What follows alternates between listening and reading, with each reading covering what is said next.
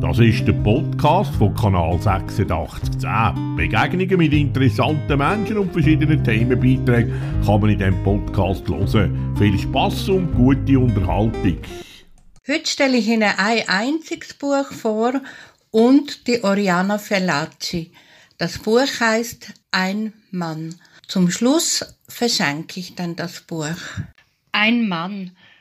Un uomo ist der Originaltitel ein autobiografischer Roman von der Journalistin und Schriftstellerin Oriana Fallaci. In dem Buch tut sie ihre Beziehung zu dem griechischen Widerstandskämpfer, Politiker und Dichter Alekos Panagoulis verarbeitet. Oriana Fallaci hat Alekos Alexander Panagoulis im Rahmen von einem Interview nach seiner Freilassung aus dem Gefängnis 1973 kennengelernt und ist dann seine Gefährtin wurde bis zu seinem Tod im Jahr 1976. Der Roman ist in der Du-Form an den verstorbenen Geliebte gerichtet. Panagoulis ist von Oriana Fallaci als sehr komplexe Persönlichkeit beschrieben worden, wo hochintelligent, humor- und fantasievoll war, exzentrisch und impulsiv und außerdem mit der Fähigkeit ausgestattet, andere zu begeistern und mitzureissen, andererseits aber auch als stur, hochmütig, autoritär, unstet, jähzornig, gewalttätig und von einer diffusen Todessehnsucht gepeinigt. Das Paar Falaci Panagoulis hat zusammen eine turbulente Zeit erlebt. Nur drei Jahre insgesamt. Falaci ist zehn Jahre älter als Panagoulis und bereits eine äußerst bekannte Journalistin, wo sie sich begegnet sind. Sie hat führende Politiker in der ganzen Welt interviewt und hat auch heikle und gefährliche Regionen nicht gescheut. Zur Zeit der Militärdiktatur ist sie in Griechenland auch zur Stelle wo Panagoulis entlassen worden ist. Alekos Panagoulis hat sich intensiv mit der Person Fallaci bereits befasst und während seiner Inhaftierung Italienisch gelernt aus Büchern und Schriften. Panagoulis hat einen enorm starken Willen gehabt und was er sich in den Kopf gesetzt hat, hat er durchgesetzt. Nur so lässt sich das Verhalten von der Oriana Fallaci erklären, wo mit ihm drei Jahre zusammen war. Er ist auch mit ihr jähzornig, gewalttätig und stur gewesen.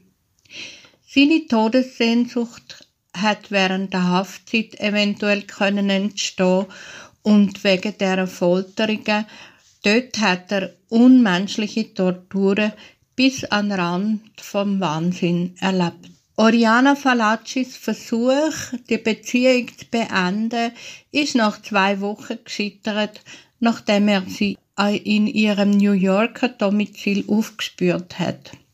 Man kann fast sagen, schicksalhafte, stark männlich dominierte Partnerschaft durch Visionen und fast hellseherische Momente sind die prägt gsi.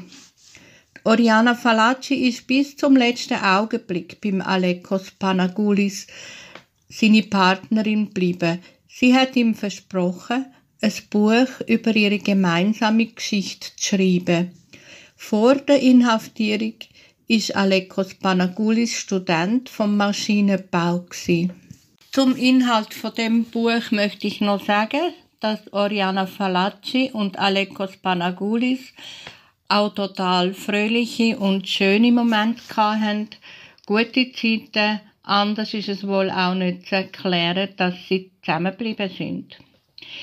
Der Panagoulis hat im August 1968 einen Bombenanschlag auf den griechischen Diktator Georgios Panadopoulos verübt. Der Anschlag ist misslungen und Papadopoulos unverletzt geblieben. Alekos Panagoulis ist ins Hauptquartier vom Militärgeheimdienst ESA eingeliefert worden Und genau dort ist er auf grausamste Weise gefoltert worden. In einem Prozess ist er zum Tod verurteilt worden, anschließend aber dann begnadigt. Er hat wirklich das Schlimmste erlebt, was man sich nur vorstellen kann. Er ist, hat drei Jahre im Militärgefängnis Boyati verbracht und 1973 ist er freigelassen worden. Eben genau dann hat, haben sie sich kennengelernt, Oriana Falacci und er. Nach dem Fall von der Junta hat sich als Abgeordneter fürs Parlament aufstellen lassen, hat sich aber dann rasch mit allen Fraktionen überworfen. Und er hatte intensive Fehde mit dem Verteidigungsminister Evangelos Averov. Und es ist eben so, dass er sehr stark eben unter dem ganzen Fall von der Militärdiktatur und dann das neue Parlament, das hat ihn sehr durchgeschüttelt, dass er zum Teil die gleichen Leute dort wieder getroffen hat im neuen Parlament, weil er ein durchaus überzeugter und ehrlicher Politiker ist wenn man das so darf sagen. Panagoulis ist am frühen Morgen vom 1. Mai 1976 beim Autounfall gestorben. Die Umstände von Panagoulis seinem Tod sind bis heute nicht restlos aufgeklärt.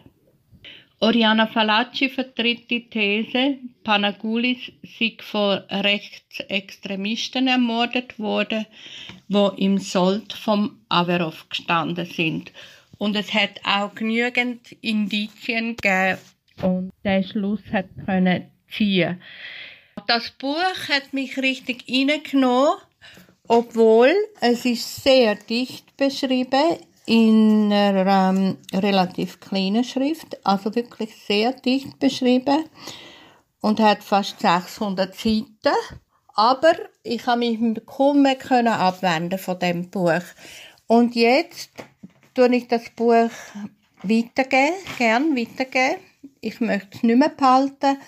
Und wer sich dafür interessiert, kann mir eine Nachricht schicken. Dann würde ich es einmal bei uns parat legen zum Abholen. Sie dürfen sich also gern bei mir melden und ich wünsche Ihnen viel Lesevergnügen mit dem oder mit allen anderen Büchern. Wir haben ja schon sehr, sehr viele Bücher vorgestellt in der Bücherzeit bei Kanal 8610. Und ich verabschiede mich von Ihnen für heute. Elisabeth Müller. Wenn Sie das Buch möchten, melden Sie sich ganz einfach per WhatsApp auf der Nummer 076 495 8610 oder schicken Sie uns ein Mail auf redaktion.kanal8610.org. Das ist der Podcast von Kanal 8610. Begegnungen mit interessanten Menschen und verschiedenen Themenbeiträgen kann man in diesem Podcast hören. Viel Spass und gute Unterhaltung.